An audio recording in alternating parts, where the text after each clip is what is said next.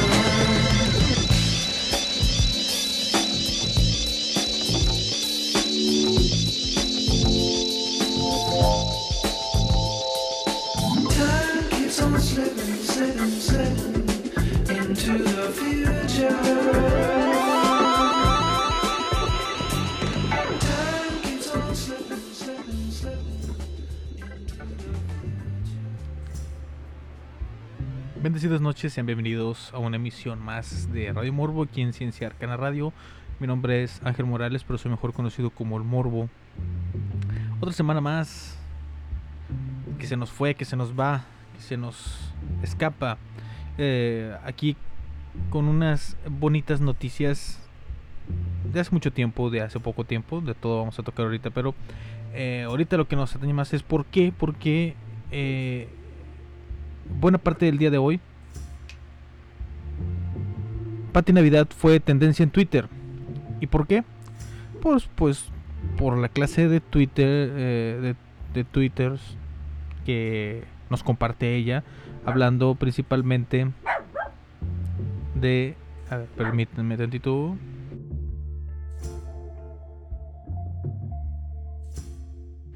Ahora sí. Bueno, eh, está hablando prácticamente de una de las cosas que más hablan las personas que están relacionadas con eh, este sistema de creencias. Ya, ya, ya los hemos estado analizando un poquito eh, con lo de la teoría del QAnon, de todas estas personas que creen eh, en este tipo de publicaciones, en este tipo de ideas, tienen esa idea, es una mezcla, mejor dicho, es una mezcla de, eh, de creencias en las que ponen tanto cosas pues, un poco científicas, con cosas espirituales, con cosas eh, pues paranoides, eh, fanta- fantasiosas de cierta forma. El, Twitter principalmente lo que nos estaba diciendo era que el mundo estaba a punto de hacer un salto cuántico muy importante y eh, las personas eh, íbamos a dejar de ser humanos para transformarnos en eh, en androides básicamente. Por aquí tenía el tweet, pero se me perdió.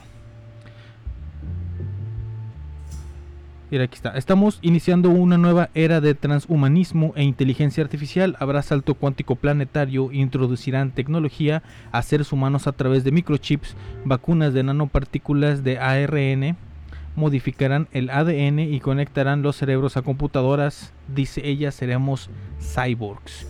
Eso fue un tweet este, que lanzó el día de ayer pero que hizo que hoy fuera tendencia ya que se hicieron muchos artículos, muchas personas estuvieron hablando de eso, las clásicas bromas de que deberían de legalizar lo que lo que Pati Navidad fuma, eh, que deberían de, ¿cómo se dice? De pues, compartir el secreto de cómo se puede llegar a tener este tipo de ideas, como vemos.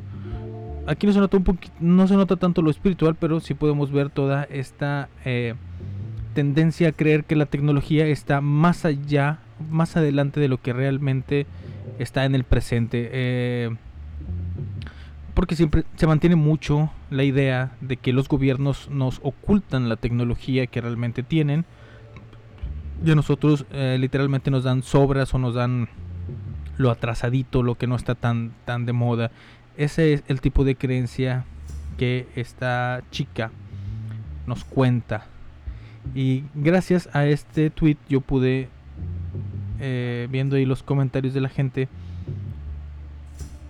vi un tweet que me llamó mucho la atención, que es de, uh, bueno, la, la, imagen se la publicó un tipo, eh, me imagino yo que mexicano, la verdad no estoy muy seguro, pero eh, la imagen original es de una chica aparentemente estadounidense, de nombre Abby Richards, que es una persona que habla mucho sobre las teorías de conspiración y todo este tipo de cosas. Y básicamente es eh, el cartel, vamos a decirle el cartel de la conspiración, en donde van eh, segmentando en un triángulo invertido eh, cómo van dividiendo, o sea, cómo se, pueden, cómo se podrían dividir las teorías de conspiración. el chico este o la persona esta que había etiquetado o había puesto a Pati Navidad, la ubicaba a ella en el nivel más alto, que es la base de la pirámide, porque va incrementando la cantidad, vamos a decirlo así, de locura o de intensidad que las personas le van poniendo a sus teorías de conspiración hasta llegar a un punto bastante alto, que es donde ubican a Pati Navidad. Básicamente, eh, la, la parte más baja de la pirámide son cosas que en realidad sí sucedieron. Ya hemos hablado de eso aquí en el programa. Eh, eran teorías de conspiración, pero que realmente eran reales. Que sucedieron, por ejemplo, voy a por mencionar algunas de las cosas que vienen aquí en la pirámide. Viene pues el, el, el proyecto de Mecha Ultra, el de que la NSA Perdón, este, estoy leyendo otra cosa. ¿eh? Y eh, las eh, mentiras acerca del de, cáncer por las empresas tabacaleras y que el FBI estaba espiando a John Lennon. Ahora, en un segundo nivel ubican a, pues es la línea de las especulaciones, cosas que podrían o no podrían, están como que en esa pequeña como que no, no terminan de ser ni de un lado ni de otro. En eso eh, tenemos, por ejemplo, al caso de Roswell, el caso del Área 51, eh, el asesinato de John F. Kennedy y el más reciente de todos, el, el hashtag Free Britney, en donde pues se tiene la teoría de conspiración de que tienen controlada a Britney Spears al 100% para no dejarla libre. El siguiente nivel es el conocido como el dejando la realidad donde encontramos eh, circunstancias un poquito más allá. Básicamente es el siguiente paso de la línea de especulación. Y encontramos, por ejemplo, aquí los círculos en el maíz, eh, que Elvis está vivo, eh, que los extraterrestres construyeron, bueno, aquí dice específicamente Stonehenge, pero pues podía ser cualquier tipo de estructura antigua. El monstruo del lago Ness y eh, los críptidos y todo este tipo de cosas. Después están eh, las que están el negar la ciencia, es el siguiente nivel. Y aquí podemos encontrar cosas como los antivacunas, eh, que el COVID-19 está hecho en laboratorio, los dinosaurios no existieron, los chemtrails, esas eh, líneas de vapor que expiden los aviones, el 5G y cosas así por el estilo. Y ya el último punto, que es eh, el que yo he mencionado mucho aquí en el canal, que es el punto antisemita. Eh, también conocido como el punto de no retorno. Aquí básicamente encontramos pues, las teorías que, más que hemos estado hablando últimamente, por ejemplo el QAnon, el estado profundo, el nuevo orden mundial, la Tierra es plana, eh, el dominio reptiliano, el Pizzagate, eh, el, el pánico satánico o el culto, el, eh, el culto satánico, el pánico que se le tuvo a todas las situaciones. De hecho hay un especial de, hay un programa donde hablo completamente sobre ese tema. Y básicamente eso, eso me llamó mucho la atención. De hecho me gustó, me gustó muchísimo este.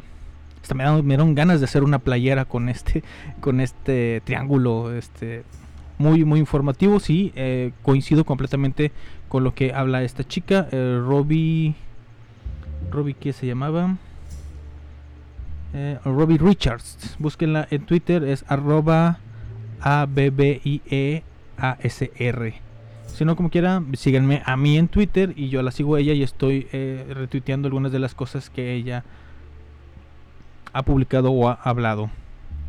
Bueno, eh, vamos a ir a nuestro primer corto musical y regresamos ya con, la, con las historias que les contaré el día de hoy, que básicamente vamos a hablar de esas cosas especulativas. Vamos a ver un poquito sobre cosas que están o no están eh, ahí en el borde de la realidad. Regresamos. Radio Morbo is on air.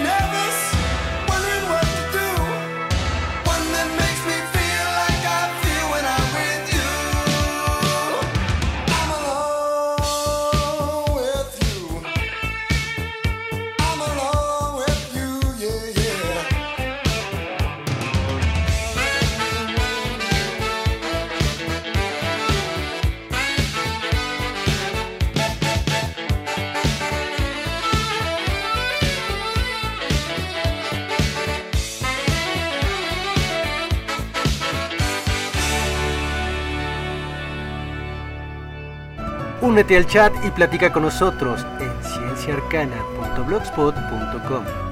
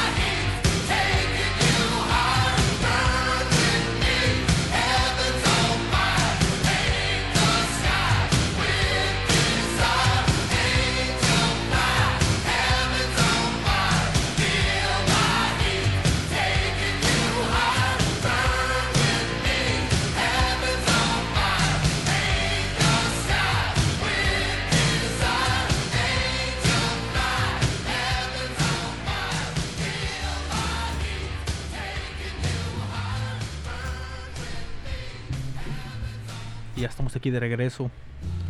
Eh, no olviden amigos que el sábado 10 de octubre a las 10 de la noche en horario de la Ciudad de México vamos a tener el crossover entre el Triángulo Iniciático y el Calavera Podcast. Que estén muy atentos de este evento. También hay que mandarles saludos a las personas que están conectadas.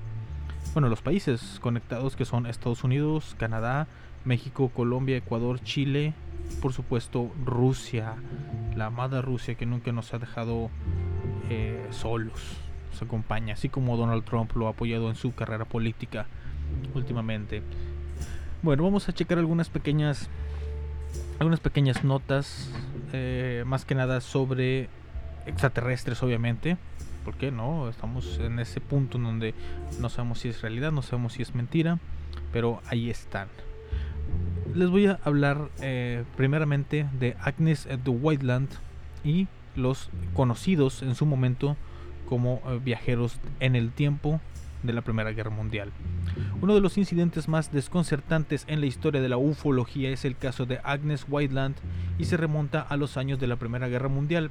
El hecho tuvo lugar en Inglaterra. La historia de Agnes Whiteland comienza cuando se asoma al balcón de su casa en la primera planta A escasos metros visualiza en el aire una plataforma redonda con un grosor de 30 centímetros y un diámetro de 3.5 metros. En dicha plataforma se hallaban entre 8 o 12 hombres de pie y en círculo, mirando hacia el frente como si estuvieran observando algo a su alrededor. Esta plataforma poseía dos hierros en circunferencia, una a la altura de las rodillas de aquellos hombres y la otra un poco más arriba, o sea, era un barandal. Estos visitantes estaban vestidos de uniforme azul y gorro del mismo color. Parecían militares. Según el relato de Agnes Wyland, esta plataforma se hallaba a unos 9 metros de altura desde el suelo y a unos 9 metros de distancia desde donde se hallaba ella misma. Lo misterioso de este acontecimiento es que dicha plataforma no poseía aparentemente ningún motor de propulsión ni producía ningún ruido que se pudiera percibir con el simple oído. Tampoco eran visibles ningunos cables o cuerdas por los que pudiera estar tendida la plataforma que sostenía a estos viajeros callados. Permanecían en ese lugar durante unos minutos y desaparecieron por la misma dirección donde la cual habían venido. En cuanto al uniforme llevaba, eh, en cuanto al uniforme que llevaban, parecía mucho más moderno que el uniforme usual de los militares de aquella época. Se podría decir que su presencia no encajaba ni en el lugar ni en la época. La información recibida sobre este hecho insólito ha sido investigada por varios expertos. Los resultados no hallaron ninguna explicación válida sobre lo ocurrido ni esta forma de transporte utilizado por los visitantes. Entre todos los hechos conocidos parece ser un hecho aislado. Todo apunta aparentemente a una visita de unos señores acudidos desde el futuro para observar y ser testigos directos de la Primera Guerra Mundial. Pero este caso tal vez nunca se verá resuelto ni explicado con base científica. Por ahora, este relato queda como un recuerdo en la mente de los familiares que aún viven hoy en día y conviven con esta experiencia insólita de aquella señora inglesa llamada Agnes Wyland. Primero que nada, viendo el relato tal así y cómo viene, eh, a mí me llegan varias preguntas. Eh, no sé exactamente con qué precisión la señorita Agnes Wyland eh, pudo haber descrito los uniformes de estas personas y, eh, o sea, para definir que no eran de la época. Simplemente pudieron haber sido uniformes a lo mejor no muy conocidos. ¿Qué diferencia realmente existe entre una época y otra en cuestión de uniformes? Si estás, bueno, si estás buscando específicamente uniforme militar, pues sí, puede ser que haya diferencia, pero en el, o sea, tendrías que ser como que enfocarte en un ejército en específico.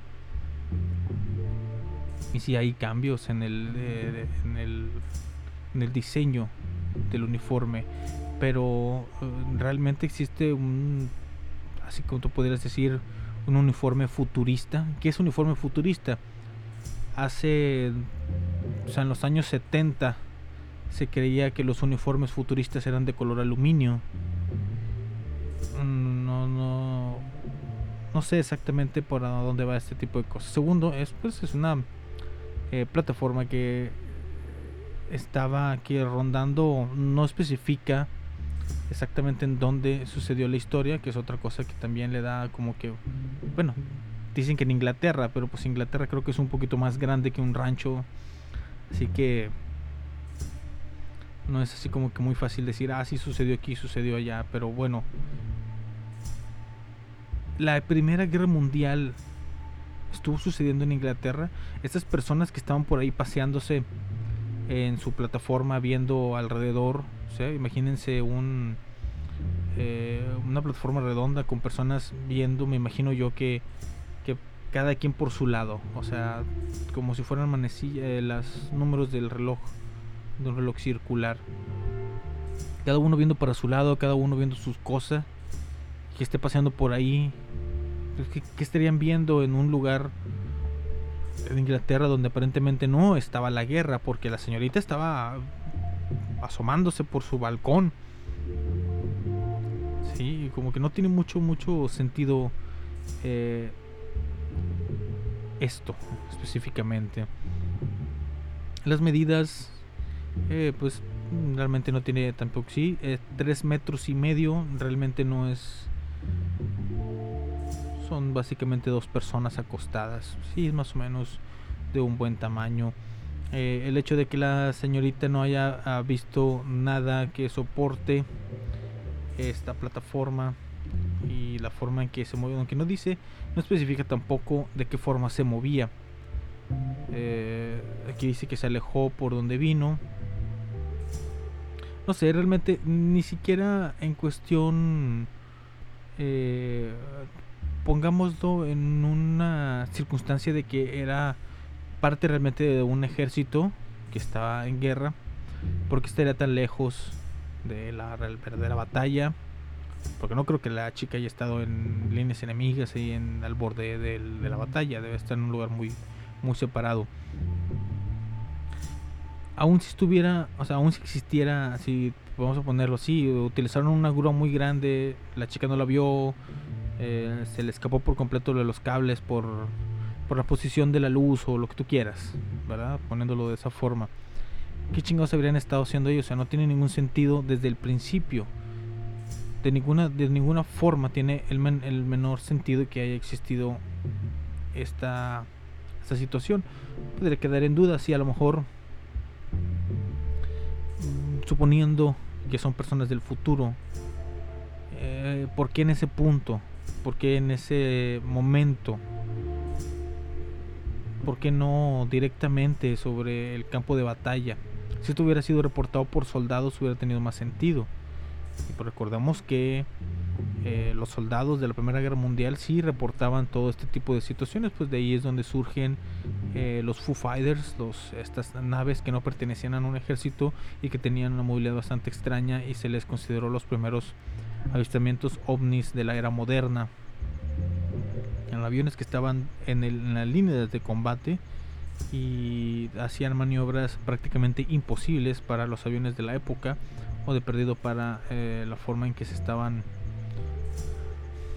la forma en la que los soldados manipulaban estos aviones así que eh, esto todavía tiene un poquito más de sentido si están sobre de combate si pueden estar viendo lo que está sucediendo y no simplemente ver a una persona que está asomando por su balcón no tiene el menor sentido esta historia, pero está eh, registrada como uno de los... eh, aunque se dice que son personas que viajaron en el tiempo, los ufólogos son los que estudian este evento. Eh, y pues ahí queda como una historia más, una anécdota más de estos supuestos encuentros tanto con personas del futuro como personas o seres que no pertenecen a este planeta.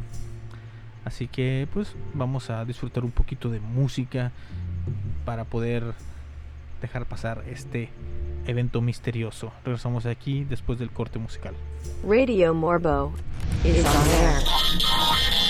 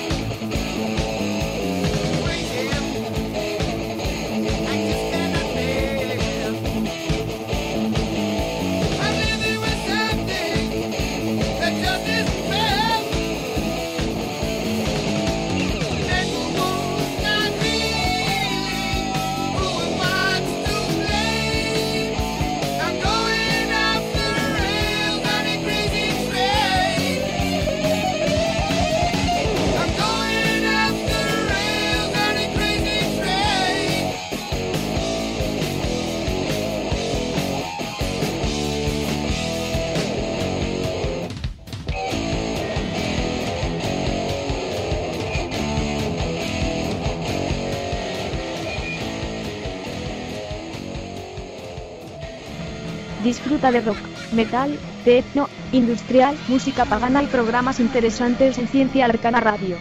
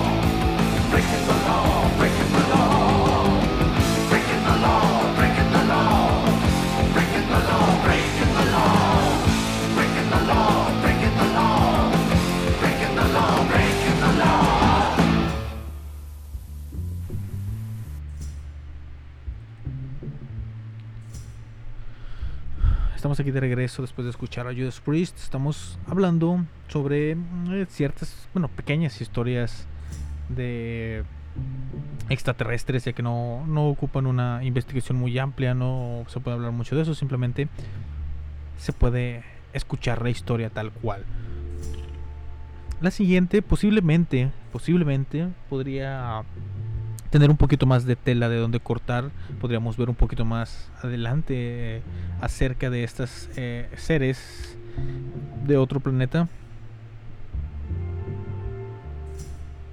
Siempre y cuando eh, exista algo más de lo que eh, les traje el día de hoy. Y se intitula así. Humo. U-M-M-O. Sin H. U-M-M-O. Son extraterrestres nórdicos que se comunican por internet. Los extraterrestres están entre nosotros desde específicamente la fecha, fíjense, el 28 de marzo de 1950. Aquel día una Wem, ha de ser chileno, o un ave lenticular en el idioma de humo aterrizó en el departamento francés de los Bajos Alpes a unos 8 kilómetros del pueblo de La, la Javier. De La. Seis de los expedicionarios se quedaron en la Tierra para mezclarse entre nosotros y estudiarnos. Los científicos eh, alienígenas procedían del planeta Humo, en órbita alrededor de la estrella Wolf 424 y llevaron su misión en secreto hasta que decidieron presentarse al mundo mediante cartas dirigidas a un grupo de aficionados españoles a los platillos voladores. Fernando Sesma decía mantener contacto con seres de otros mundos y eh, lideraba en Madrid desde 1954 la Sociedad de Amigos de los Visitantes del Espacio, conocida como PURU. P-U-R-U. El grupo mantenía una tertulia en el sótano del Café Lion, un local, o Lion, no sé cómo se pronuncia, un local conocido como La Ballena Alegre en 1965. Después de una llamada telefónica de un supuesto extraterrestre, Sesma comenzó a recibir cartas de los humitas y a, leerlas en las reuniones semanales del grupo. Así nació el que fue durante tres décadas el más grande de los misterios de la ufología española. Frente al mesianismo de otros extraterrestres que llevaban eh, alertando del peligro nuclear desde que eh, Klaatu lo había hecho por primera vez en la película eh, Ultimátum a la Tierra de 1951, los textos humitas abarcaban un amplio espectro de disciplinas y sus autores insistían una y otra vez en que no se les creyera. Esto es lo único que postulamos, no nos crean, acojan con desconfianza estos conceptos, no los divulguen por ahora en los medios de comunicación de masas. Muéstrense incluso escépticos ante los OMI o hombre en humita no familiarizados con su ciencia, la que analiza los hechos, pero no destruyan estas hojas impresas. Con algunos millares más distribuidos secretamente constituyeron el precedente histórico de las, de las relaciones primigenias entre nuestras dos redes homínidas, decían en una de sus primeras misivas. Los visitantes eran de apariencia nórdica, sufrían de atrofia de los órganos del habla y tenían capacidad de ver a través de la piel en manos y muñecas. En los mensajes hablaban de su avanzadísima ciencia, organización social y filosofía. La confirmación de su presencia en nuestro planeta fue la aparición de un platillo volante que el 1 de junio de 1967 sobrevoló el barrio madrileño de San José de Valderas con el símbolo humita en la panza, una escena inmortalizada en varias fotografías. El avistamiento era un caso perfecto, según Antonio Rivera, el entonces más reputado experto nacional en platillos volantes. Demostraba que tras las cartas humitas no había una broma, sino inteligencias de otro mundo. Era lo que en 1979 todavía pensaba Fernando Jiménez del Oso. Con un poco de suerte, eh, confío dentro de poco entablar contacto personal con seres de humo. Para tranquilidad de la España nacion- nacional a católica de los años 60, los exploradores alienígenas creían en la divinidad. Eran católicos. Esa bendita coincidencia fue explorada por el sacerdote sevillano Enrique López Guerrero en Mirando a la lejanía del universo de 1968, libro en el cual defiende que Dios se ha encarnado se ha encarnado solo una vez, pero su sacrificio como Jesús en el eh, Golgota ha servido para liberar del pecado a todos los seres inteligentes del universo, incluidos los humitas.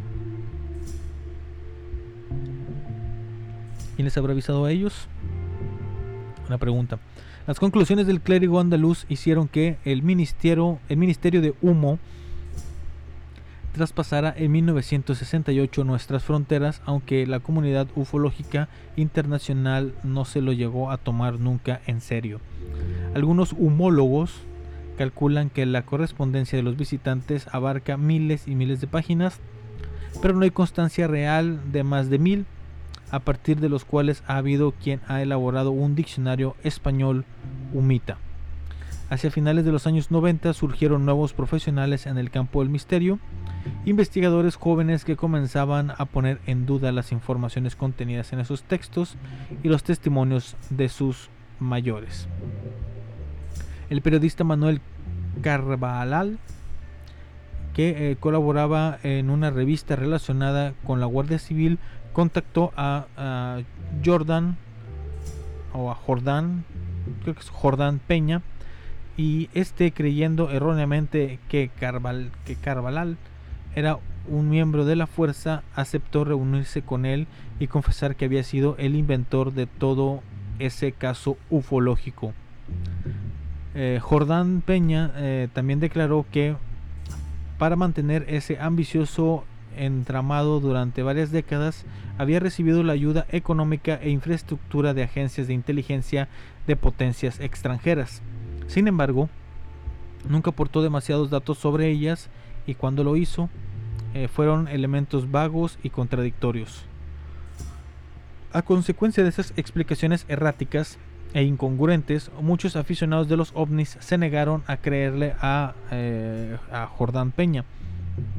Para ellos, el asunto humo no es un fraude, sigue vigente hoy en día y niegan que pueda ser obra de un solo hombre, y menos aún de la época actual, porque en su opinión los humitas conviven con los, humanos desde hace siglos, como atestiguarían numerosos restos arqueológicos de antiguas civilizaciones. Para complicar más el asunto, las comunicaciones humitas no terminaron tras la muerte de Jordán Peña en el 2014. Hasta hoy siguen llegando cartas y mensajes que como corresponde a una civilización tecnológicamente avanzada, también son enviadas a través de redes sociales como Twitter, en la que hay perfiles de supuestos humitas que siguen compartiendo su sabiduría con los terrícolas. Se tenían que actualizar, ¿verdad?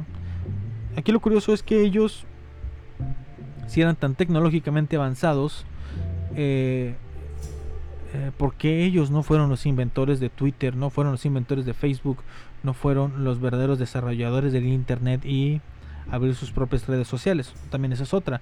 ¿Por qué no hacen su propia red social, su propia versión eh, del WhatsApp o algo así por el estilo? Eh, y el hecho de que, pues, con que una, eh, si una persona que, eh, que como vemos se envolvió en su propia mentira y la quiso estirar un poco más al decir que eh, o de, organizaciones internacionales lo estaban apoyando en hacer esta pues, vamos a decirle broma eh, pues obviamente también está mintiendo en eso. O sea ya, ya te mintió una vez ¿por qué creerías que una segunda vez es, es algo que no se pudiera dar pero bueno es mm, básicamente esto es uno de los otros tantos casos que hemos visto de, de personas que ya han salido a decir que lo que en algún momento se llegó a creer era falso. Sí, ya salieron las muchas de las personas que hacían los, los círculos en los campos de maíz. eh, ya salieron también eh, ya debieron, o sea, ya salieron eh, personas que han dado su testimonio de que muchas, eh, por ejemplo, la del, eh, es que se me va el nombre del güey este que estaba con Jaime Maussan, que tenía un brazalete que lo hacía viajar ante largas distancias. Ya salieron personas a declarar que, que todo era falso. Personas que trabajaban con Jaime Maussan y todo este tipo de cosas. O sea, realmente con el tiempo, este tipo de mentiras pues, se, se descubre la realidad y pues realmente no tiene mucho sentido continuarle. Pero bueno, este güey intentó estirarle un poquito más la liga y pues no le funcionó. Y con el tiempo, pues siempre va a haber personas que van a seguir creyendo. Eso no tiene absolutamente nada que ver. Así que eh, vamos a ir a un pequeño corto musical y regresamos ya con la última y la última historia que es un poquito más actual, pero que tiene el mismo hilo conductor los extraterrestres. Regresamos. Radio Morbo is on air.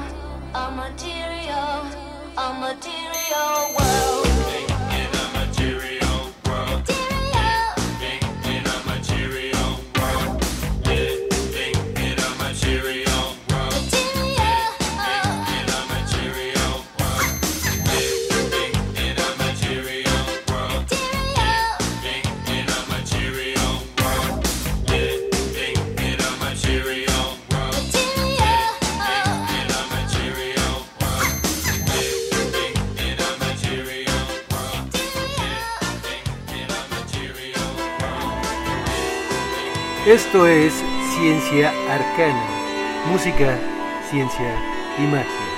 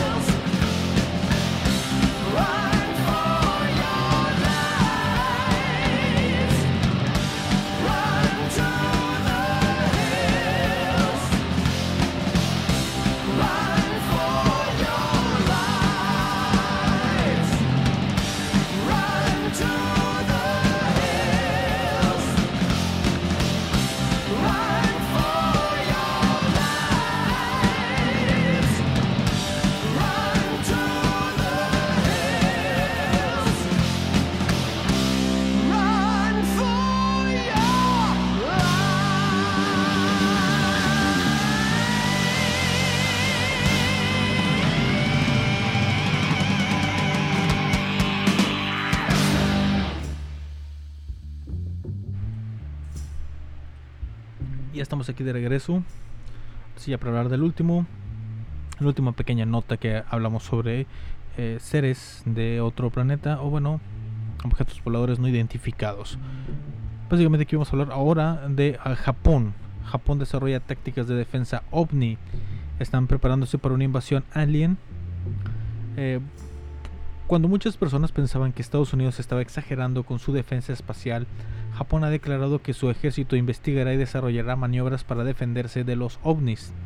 Japón asegura que los ovnis podrían ser una amenaza. El pasado lunes, eh, Taru Kono, o Taru Kuno, ministro de Defensa de Japón, instruyó al personal militar japonés sobre qué se debe hacer en caso de detectar ovnis que podrían representar una amenaza para la nación y el emperador.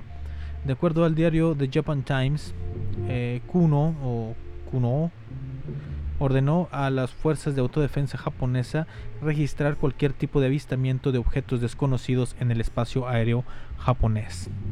Sin embargo, lo que más ha llamado la atención es que se ha tomado esta medida a las pocas semanas de que el ministro de Defensa de Japón hablara con Mark Esper, secretario de Defensa de los Estados Unidos. Igual eh, como lo ha hecho Estados Unidos, Japón ordenó a las fuerzas de autodefensa japonesas recopilar e investigar cualquier avistamiento. En abril, el Ministerio de Defensa japonés anunció que empezaría a redactar las pautas a seguir en la investigación de avista- avistamientos ovnis. Eh, Kuno,